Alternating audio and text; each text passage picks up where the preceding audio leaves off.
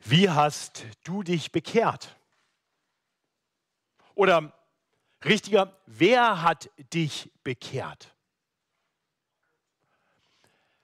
Der berühmte Prediger Charles Haddon Spurgeon, der erzählte in Predigten immer mal wieder eine Geschichte, und zwar einen Bericht von etwas, das ihm ein anderer Prediger mal gesagt hatte. Dieser Prediger war nachts von einer Versammlung in der Gemeinde auf dem Weg nach Hause, als ihm auf der Straße ein schwer Betrunkener begegnete. Der lehnte an einem Laternenfall und rief zu ihm aus, kennst du mich? Und der Prediger schaute ihn an und war unsicher. Und er sagte, ich bin einer deiner Bekehrten. Und der Prediger schaute ihn an und sagte, so wie ich das sehe, ist es gut möglich, dass du einer meiner Bekehrten bist. Einer des Herrn bist du wahrscheinlich nicht. Nun, die Christen in Korinth, die lehnten nicht betrunken am Laternenpfahl, aber auch sie beriefen sich vor allem auf Menschen. Ich gehöre zu Paulus. Ich gehöre zu Apollos. Ich zu Kephas. Und dann die ganz cleveren, ich zu Christus. Paulus hielt dem entgegen, und das haben wir in den letzten Wochen bedacht, dass es absurd ist, sich hinter Menschen zu sammeln und sich darüber womöglich noch zu entzweien. Wenn doch Christen alle dem einen Christus nachfolgen, der sich für sie hatte kreuzigen lassen und auf dessen Namen sie getauft sind.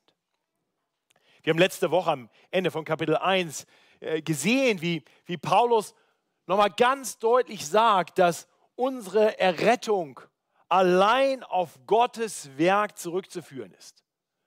Allein durch das Kreuz Christi können wir vor Gott bestehen. Wir haben nichts, was wir mitbringen.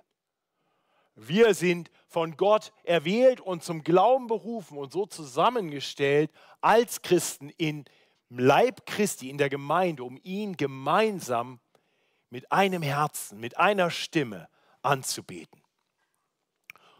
Heute kommen wir zu den ersten fünf Versen von Kapitel 2 und hier führt Paulus den Gedanken weiter und er erklärt nun, warum er in besonderer Weise dazu motiviert war, das Evangelium mit ganz einfachen Worten und in aller Schwachheit zu verkünden. Denn Paulus wusste, nur so wird sichergestellt, dass der Glaube derer, die das Wort hören, eben nicht von auf ihn zurückzuführen ist, sondern auf Gott.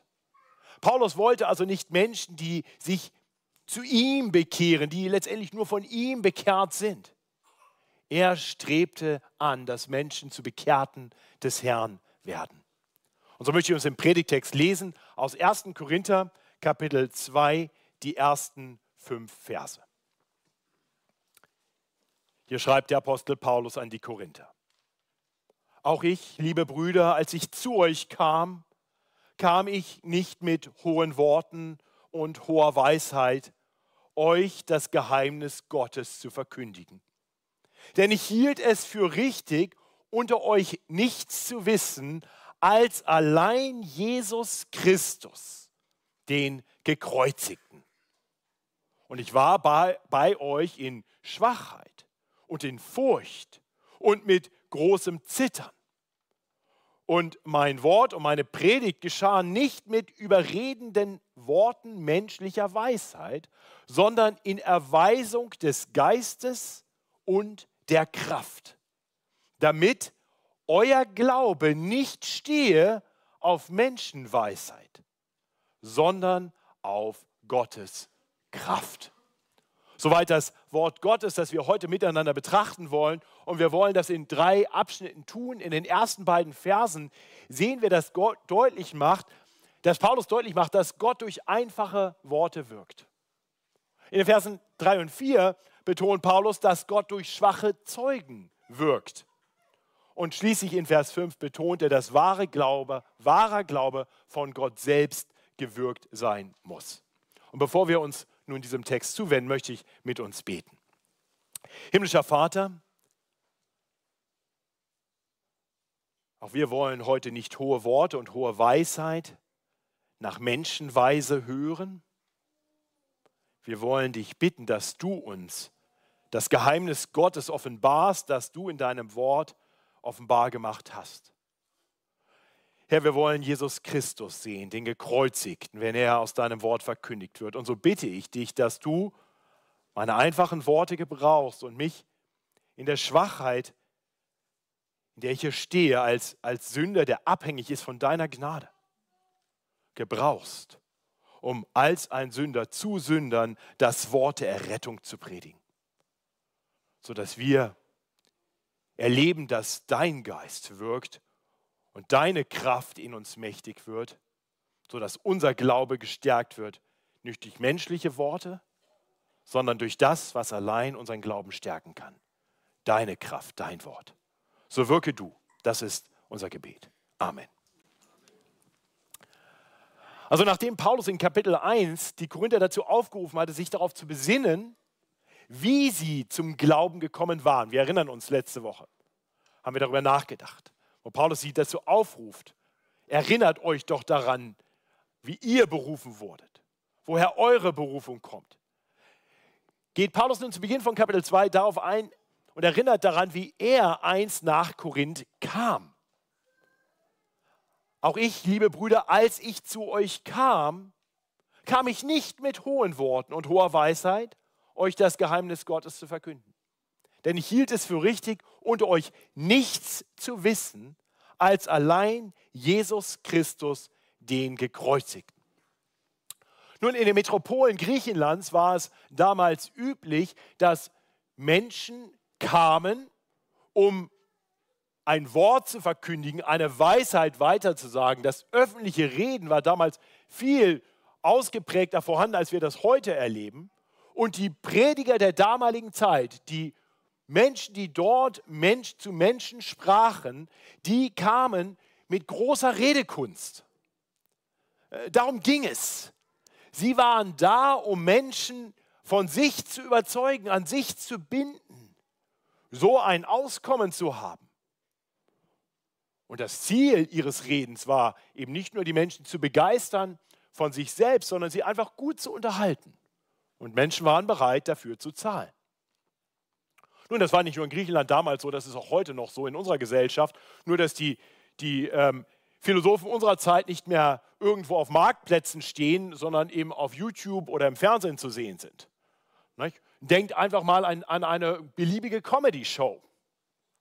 Da geht es um nichts anderes. Mit cleveren Worten, mit Redekunst, mit Wort, Witz Menschen letztendlich zu unterhalten dafür zu sorgen, dass man selber wieder eingeladen wird, dass man große Bühnen bekommt. Darüber wird man reich und die Menschen werden unterhalten.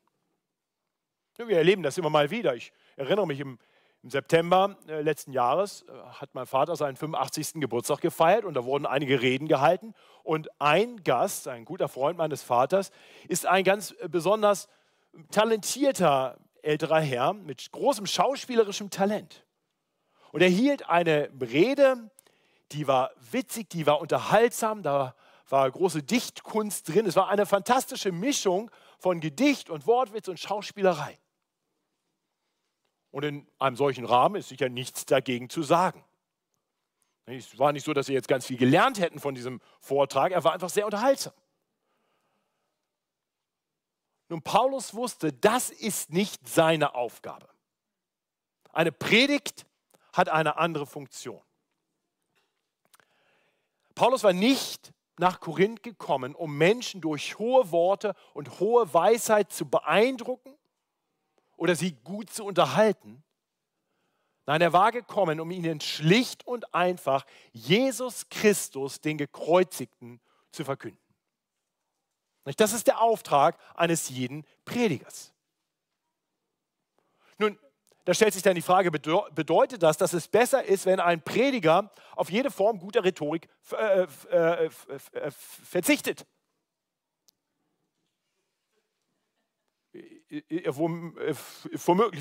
Ist falsch, wenn ich meine Predigt durchdenke und, klug und durchdacht rede. Nein, nein, ganz sicher nicht. Paulus selbst hatte, hatte, bevor er nach Korinth kam, in Athen auf dem Areopag gepredigt. Kluge Worte. Aber Paulus war immer darauf bedacht, so zu predigen, dass dass Menschen ihm zwar gut folgen konnten, aber letztendlich eben nicht einfach nur von ihm gut unterhalten wurden. Ja, also um das deutlich zu sagen, ich sehe es als meine Verantwortung an, als Ausdruck meiner Liebe für die Gemeinde, dass ich hier nicht vor mich hinstammle und mir nicht vorher überlege, was ich sage und einfach mal auf gut Glück, Glück drauf losrede. Es wäre lieblos, wenn ich das so machen würde. Darum geht es Paulus nicht. Aber alles, was gesagt wird in einer Predigt, muss letztendlich der biblischen Botschaft, der Botschaft vom Kreuz dienen. Darum geht's. Ja, während also die Philosophen in Korinth vor allem das Volk unterhalten wollten und Ruhm und Anerkennung für sich selbst suchten, war Paulus gekommen, um Menschen eine wichtige Nachricht weiterzusagen. Das Evangelium von Jesus Christus. Ja, wenn er hier sagt, Jesus Christus, der Gekreuzigte, dann ist das an sich schon fast eine Predigt. Christus ist nicht der Nachname von Jesus gewesen. Christus ist ein, ein Titel, ist die griechische Übersetzung des hebräischen Messias. Jesus, der lange von den Juden schon erwartete Messias, der Gesalbte Gottes. Und er war gekommen, nicht um sich auf einen Thron zu setzen, sondern um sich an ein Kreuz hängen zu lassen. Um so die gerechte Strafe auf sich zu nehmen, die wir alle verdient gehabt hätten. Herr Gott selbst hatte Paulus das offenbart. Paulus hatte das einst nicht verstanden und dann war ihm Christus erschienen, hatte zu ihm gesprochen und er hatte erkannt, warum Gott in Jesus Christus Mensch gekommen war. Nämlich um zuerst das Leben zu führen, das wir alle hätten führen sollen. Vollkommen gut, voller Liebe, im perfektem Gehorsam gegenüber allen guten Geboten Gottes. Und um dann nachdem er das Leben gelebt hat, das wir hätten leben sollen, die gerechte Strafe auf sich zu nehmen, die wir verdient gehabt hätten. Weil wir eben immer wieder, wir alle, gegen Gottes gute Gebote verstoßen, weil wir in unserem Denken und in unserem Reden und in unserem Tun immer wieder so handeln, dass es den Gott, der uns geschaffen hat, damit wir etwas sein, zum Lobpreis seiner Herrlichkeit, damit eben gerade nicht ehren. Und so haben wir alle Gericht verdient. Und Jesus Christus war gekommen, um dieses Gericht auf sich zu nehmen. Dafür hing er am Kreuz. Deswegen ist es eine so gute Nachricht, dass ein Retter kommt, der uns rettet, indem er unsere Schuld auf sich nimmt. Deswegen verkündigt Paulus Jesus Christus nicht nur als guten Lehrer oder als Vorbild, sondern als den Gekreuzigten, der stellvertretend für Sünder stirbt. Und der dann im Erweis der Kraft Gottes den Tod überwindet, am dritten Tag auferstanden ist und einen Menschen sendet diese Botschaft aller Welt zu verkünden, sodass Menschen durch Jesus Christus, den Gekreuzigten, Rettung und ewiges Leben finden. Paulus wusste, diese Botschaft, die muss verkündet werden. Wie sonst können Menschen gerettet werden? Menschen brauchen nicht einfach Unterhaltung, sie brauchen Rettung. Und so wusste Paulus, das Ziel seiner Predigt und das Ziel einer jeden Predigt ist, Menschen Jesus Christus vor Augen zu malen, als den, der sich am Kreuz für sie dahingegeben hat. Ja, Menschen brauchen mehr als Unterhaltung. Sie brauchen eine Botschaft. Ich habe mir sagen lassen, dass das Wort Belehrung oft nicht gut ankommt, weil keiner belehrt werden will. Ich hoffe, für uns Christen stimmt das nicht. Ich hoffe, wir Christen sind begierig danach, von dem Gott aller Weisheit belehrt zu werden. Und deswegen weiß Paulus, die Aufgabe seiner Predigt ist, den Menschen etwas zu lehren, ihnen etwas zu sagen, was sie wissen müssen. Dazu war er nach Korinth gekommen. Und zu diesem Zweck wird auch heute noch das Wort Gottes verkündigt, auch hier in München. Die, die Prediger dieser Gemeinde sind nicht dazu da, ein religiöses Unterhaltungsprogramm irgendwie anzubieten. Für einen nur etwas fromm anmutenden Sonntagmorgen. Ich stehe hier heute Morgen als ein Botschafter des Herrn Jesus Christus, um dich aufzurufen, dich ihm zuzuwenden. Einmal und dann immer wieder. Um ihm immer ähnlicher zu werden um immer mehr so zu leben, wie es ihm gefällt und dann letztendlich auch gut für uns ist. Ich hoffe, dir ist klar, wie du zu Jesus Christus stehst. Das ist wirklich alles entscheidend. Eines Tages wird er wiederkommen, zu richten. Er wird jeden richten, der ihm nicht nachfolgt. Aber jeder, der sich ihm zuwendet, der ihn erkennt, der auf Jesus Christus, den Gekreuzigten, vertraut, der ihn als seinen Retter und Herrn anerkennt, der wird dann an diesem Tag nichts fürchten müssen, sondern sich auf diesen Tag freuen dürfen. Weil das der Tag ist der Erlösung von all den Nöten und Leiden dieser Welt. Der Tag des Übergangs in die Herrlichkeit Gottes. Ich möchte wirklich jeden, der meine Worte hier heute hört, egal ob, ob hier vor Ort oder im Livestream oder irgendwann auf YouTube, dringend bitten, kläre noch heute für dich, wie du zu Jesus Christus, dem Gekreuzigten, stehst. Du musst nicht alle Antworten haben. Aber es, rei es reicht. Es reicht, wenn du anerkennst, dass du ein Sünder bist, der einen Retter braucht und darauf vertraust, dass Jesus Christus der Retter ist, der am Kreuz für deine Schuld gestorben ist, sodass du bei ihm Rettung finden kannst. Also ob du schon lange Christ bist oder heute hier durch die Tür gekommen bist und das noch nicht sicher von dir sagen konntest. Egal ob du schon alt bist oder vielleicht noch ein Kind.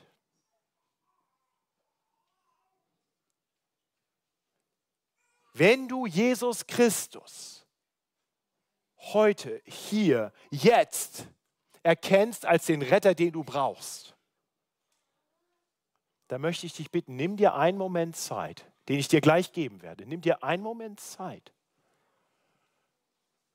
dem Herrn zu danken für Jesus Christus, den Gekreuzigten. Und nimm dir einen Moment, um Jesus neu zu sagen oder vielleicht zum allerersten Mal. Sei du mein Herr, führe du mich durchs Leben, hilf mir mehr auf dich zu vertrauen als auf die Weisheit dieser Welt. Ich möchte uns einen Moment geben, mitten in dieser Predigt, einen Moment der Stille, wo du Gott danken kannst und dich ganz bewusst ihm nochmal zuwenden kannst. Und wenn du es zum hundertsten Mal tust, ist es nie zu oft.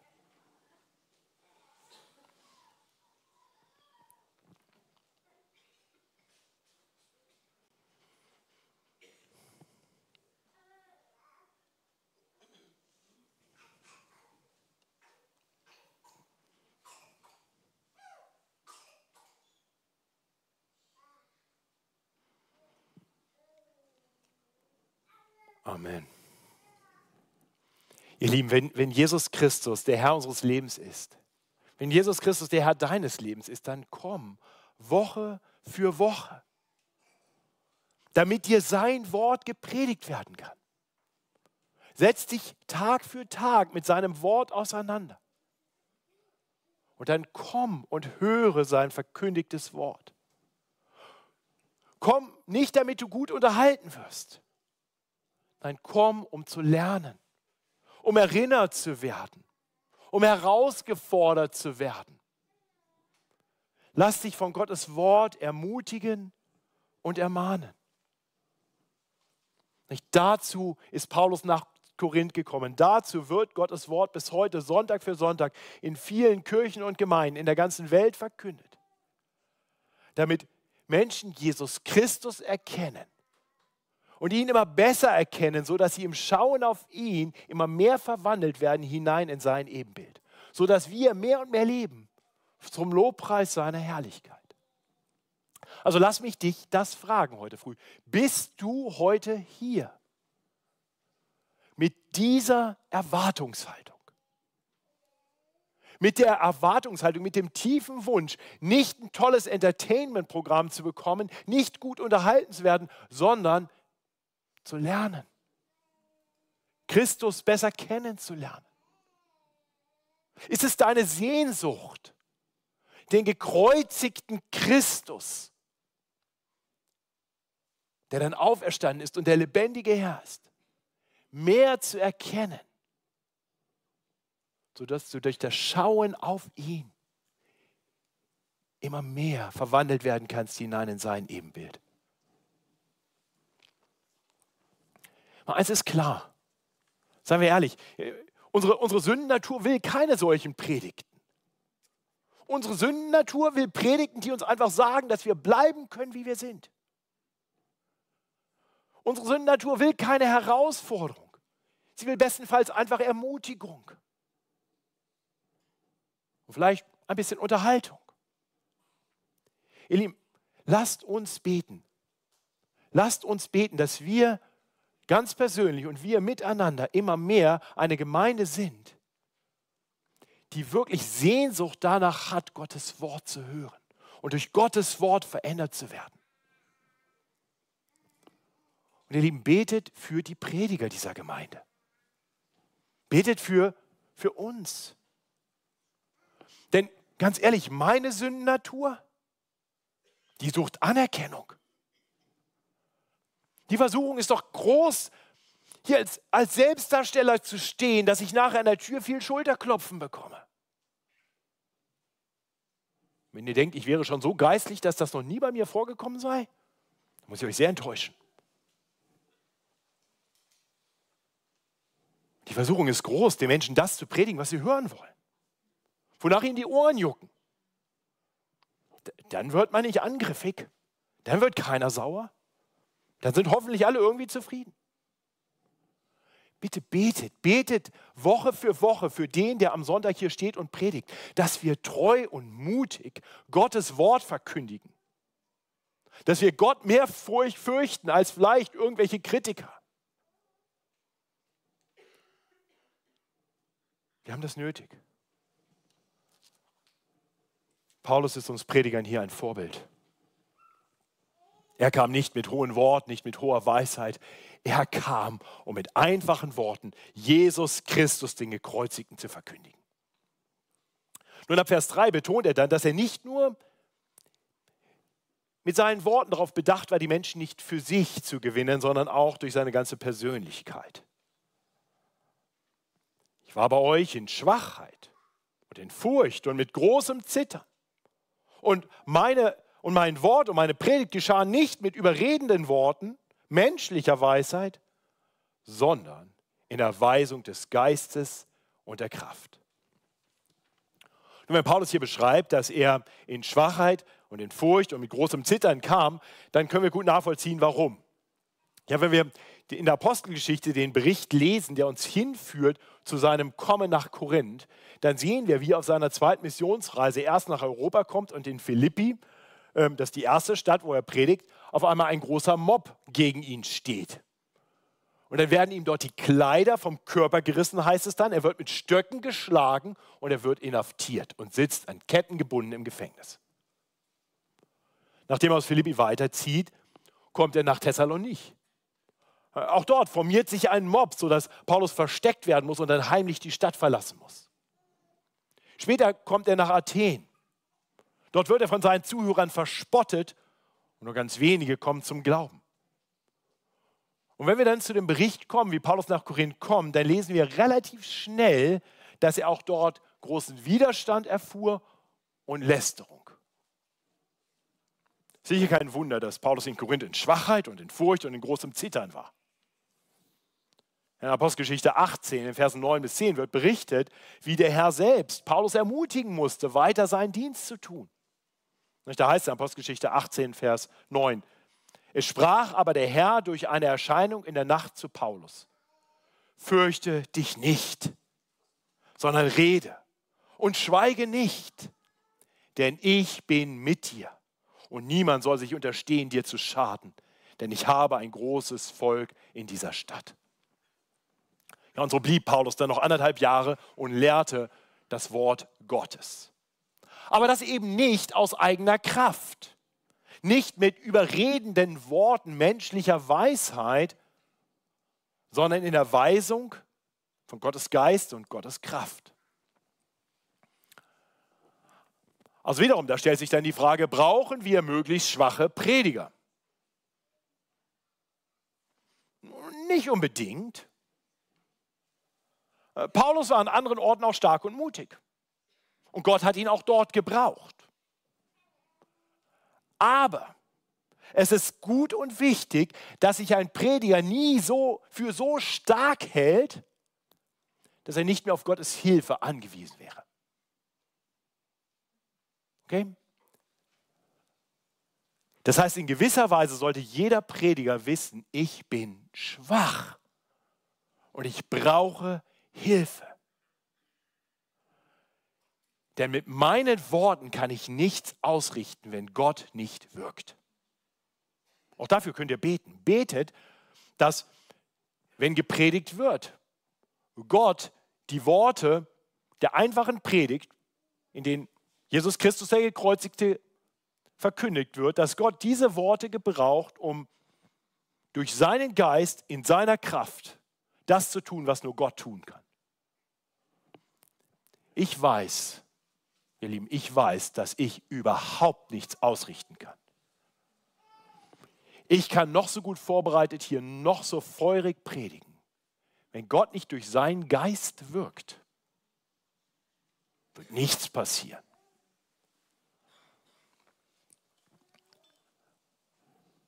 Und deswegen ist es wichtig, dass wir Prediger uns immer in den Dienst Gottes stellen und es nicht in den Weg stellen. Nicht eine Gefahr kann sein, dass wir anstatt auf Gottes Geist und seine Kraft zu vertrauen, auf unsere Persönlichkeit, auf unsere Fähigkeiten vertrauen.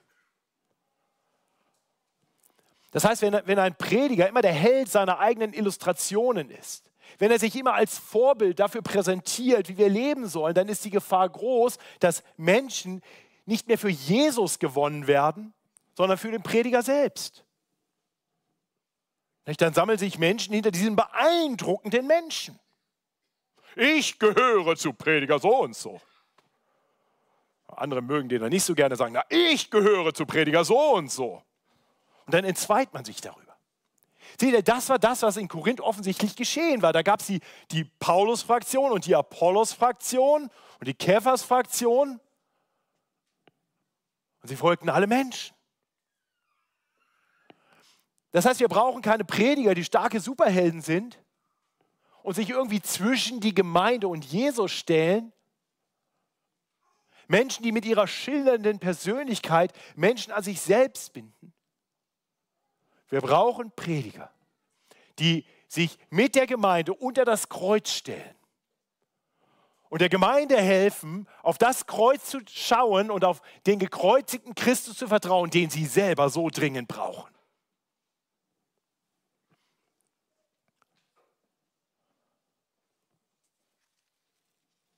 Möchte das ganz, ganz offen fragen.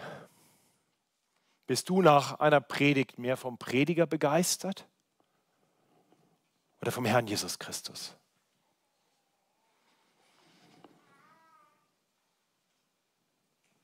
Wenn, wenn, du mehr vom Prediger begeistert bist als von Jesus, dann könnte das ein Indiz dafür sein, dass die Prediger was falsch machen.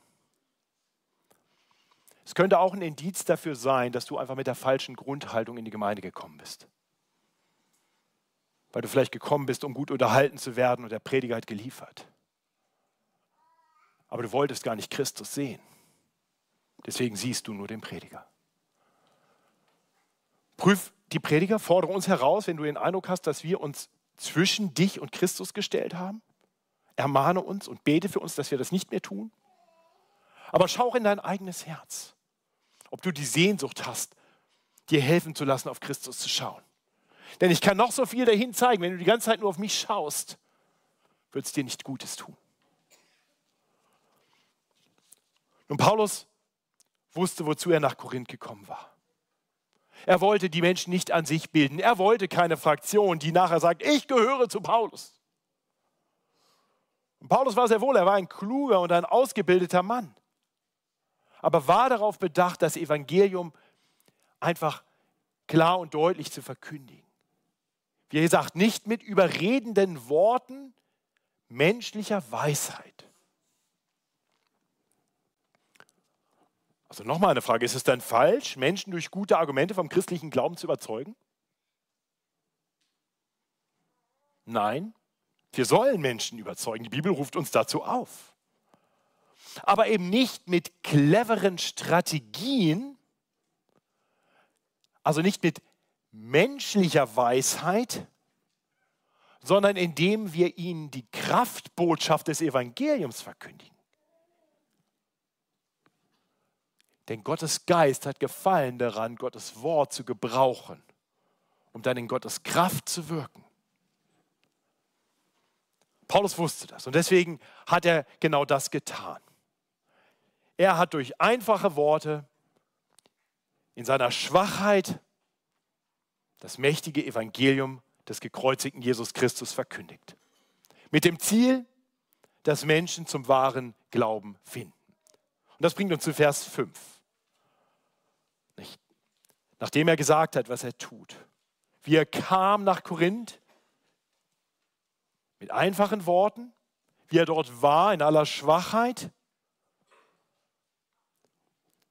um das Wort zu predigen in der Weisung des Geistes und der Kraft, sagt er das Ziel, spricht er von dem Ziel, damit, damit euer Glaube nicht stehe auf Menschenweisheit, sondern auf Gottes Kraft.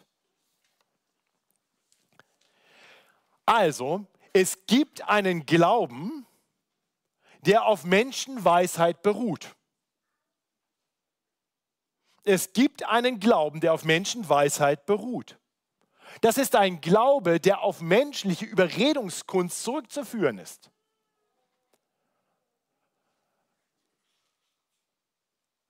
Vielleicht überschätze ich mich, aber ich könnte mir vorstellen, dass ich in der Lage wäre, Menschen ein Bekenntnis zu Christus abzuringen, wenn ich es nur richtig aufbaue. Ein paar emotionale Geschichten, die richtige Musik dazu, ein bisschen säuselnde Musik im Hintergrund, eine gewisse Emotionalität schaffen. Und dann kriegt man Menschen dazu, dass sie sich dahin manipulieren lassen, dass sie zu etwas Ja sagen. Seht ihr, Erweckung kann menschengemacht sein. Das weiß übrigens jeder, der ein bisschen Ahnung von Verkaufs- und Marketingstrategien hat. Ja? Also, wir alle haben schon Sachen gekauft, die wir nicht haben wollten. Weil wir durch das richtige Setting überredet wurden. So funktioniert Marketing. Und natürlich kann man alles vermarkten. Man kann Menschen dazu kriegen, ein Übergabegebet zu beten. Aber wahren Glauben, ihr Lieben, wahren Glauben können wir nicht produzieren. Wahre Erweckung wird niemals etwas sein, das wir Menschen mit unseren cleveren Strategien produziert haben. Versucht wird es immer wieder. Die Frucht wird dann immer rein menschlich bleiben und nicht geistgewirkt sein. Denn wahren Glauben kann nur Gott wirken.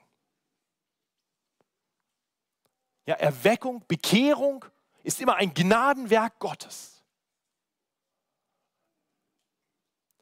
Aber Gott will dabei Prediger gebrauchen.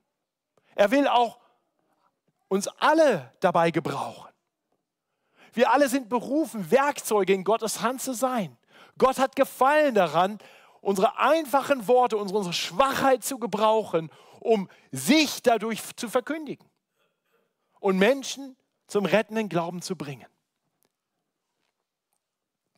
Ich möchte das mal deutlich sagen. Wir brauchen keine besonders weisen Worte. Wir brauchen keine besonders überzeugende Persönlichkeit. Nein, Gott kann und will einfache Worte und schwache Menschen gebrauchen, wenn sie einfach treu der Botschaft von Jesus Christus, dem gekreuzigten Raum geben. Und das gilt natürlich nicht nur für die, die sonntags hier vorne stehen, das gilt für uns alle. Das ist eine total befreiende Botschaft. Lass dir nie einreden, dass Gott dich nicht gebrauchen kann, Menschen zum Glauben zu bringen. Oh, Gott hat Freude daran, Menschen in aller Schwachheit zu gebrauchen, weil der, der dann groß rauskommt, nicht der Mensch ist, sondern Gott. Sei ermutigt. In aller Schwachheit, mit einfachen Worten. anderen Menschen zu erzählen von Jesus Christus, dem Gekreuzigten, dem Auferstandenen, dem Retter und Herrn. Nicht dazu musst du nicht besonders geschult sein. Dazu musst du nicht besonders redegewandt sein. Denn die Kraft, die Menschen zum Glauben bringt, kommt nicht aus dir. Sie kommt von Gott. Und in seiner Weisheit gefällt es Gott besonders gut, einfache Worte und schwache Menschen zu gebrauchen, sodass sich sein Geist und seine Kraft erweisen können, wenn er seine Auserwählten zum Glauben ruft. Ich habe angefangen mit Charles Haddon Spurgeon und der Geschichte, der, die er gerne erzählte von diesem Prediger und dem Betrunkenen am Laternenpfahl. Weißt du, wie Charles Haddon Spurgeon zum Glauben gekommen ist? Spurgeon war noch ein Teenager, ähm, rang mit der Frage nach Gott und Glauben. Es war ein Sonntagmorgen und er wollte in eine große Kirche gehen, wo ein bekannter Prediger predigen sollte. Und es war ein starker Schneesturm. Und er konnte nicht dahin kommen. Und er irrte so ein bisschen durch äh, Gassen in einem Ort, wo er sich ein bisschen unterstellte. Und dann sah er im Hintergrund eine ganz kleine Kapelle. Weil ihm klar war, dass er nicht mehr zu dem großen Prediger in die große Kirche kommen würde, ging er in die Kapelle, die noch dazu von einer ganz anderen Denomination war also eine etwas andere Richtung des christlichen Glaubens. Er ging in diese Kapelle. Der Prediger, der geplant war, konnte wegen des Schnees nicht kommen. Ein einfacher Mann fing schließlich an zu predigen. Eine sehr einfache Predigt. In stammelnden Worten rief er immer wieder, auch in Richtung von Spurgeon, der einer von ganz wenigen in dieser Kirche war, in dieser Kapelle waren, dass er auf den Herrn schauen soll und sich an das Kreuz hängen soll. Und Gott gebrauchte diesen unbekannten Prediger in dieser kleinen Kapelle, um den Prinzen aller Prediger zum Glauben zu rufen. Was meinst du, was Gott durch dich tun kann? Ich bete mit uns. Himmlischer Vater, wir wollen dir danken, dass wir keine ganz großen menschlichen Dinge brauchen, um dich zu erkennen. Herr, in jedem Studium braucht es gute Lehrer, braucht es viel Material, das vermittelt wird, um irgendwie einen Abschluss zu erreichen, um irgendetwas zu sein. Ja, in deinem Reich ist es ganz anders. Du kannst ganz einfache Menschen gebrauchen die einfach die Botschaft vom Kreuz in aller Schwachheit verkündigen. Und du wirkst durch deinen Geist, um Menschen zu dir zu ziehen. Herr, und so bete ich für die unter uns, die noch keine Bekehrten des Herrn sind, die vielleicht irgendwann mal irgendwie zu irgendwas Ja gesagt haben, aber die noch nicht wirklich von dir ergriffen wurden, dass du sie ergreifst in deiner Gnade. Ja, das müssen wir erbitten im Gebet, weil wir es nicht tun können. Du kannst es tun. Bitte, Herr, erbarme dich über die in unserer Mitte. Kinder, Jugendliche. Vielleicht auch Leute, die seit vielen Jahren in dieser Gemeinde sind, die, die dich noch nicht wirklich ergriffen haben. Herr, ergreife du ihre Herzen. Herr, und wir beten für uns alle. Du weißt, wie leicht es für uns ist, uns ablenken zu lassen von Menschenwerk Herr, ich bete für mich selbst und für die anderen Prediger hier in dieser Gemeinde. Hilf uns nicht, zwischen dich und die Gemeinde zu stellen. Herr, sodass du Raum bekommst, sodass dein Geist wirken kann, sodass das Evangelium ausrichten kann, wozu du es gesandt hast. Herr, so erbarme dich und wirke du. Herr, und rufe du noch viele Menschen hinzu, sodass wir erleben dürfen, wie mächtig du bist, wie kraftvoll deine Botschaft ist, die Botschaft vom Kreuz. sodass wir erleben dürfen, wie mächtig du auch heute noch wirkst und Menschen vom Tod zum Leben bringst und Menschen komplett veränderst. Herr, tu das zum Wohle der Menschen und zum Lobpreis deiner Herrlichkeit. Das erbitten wir in Jesu Namen. Amen.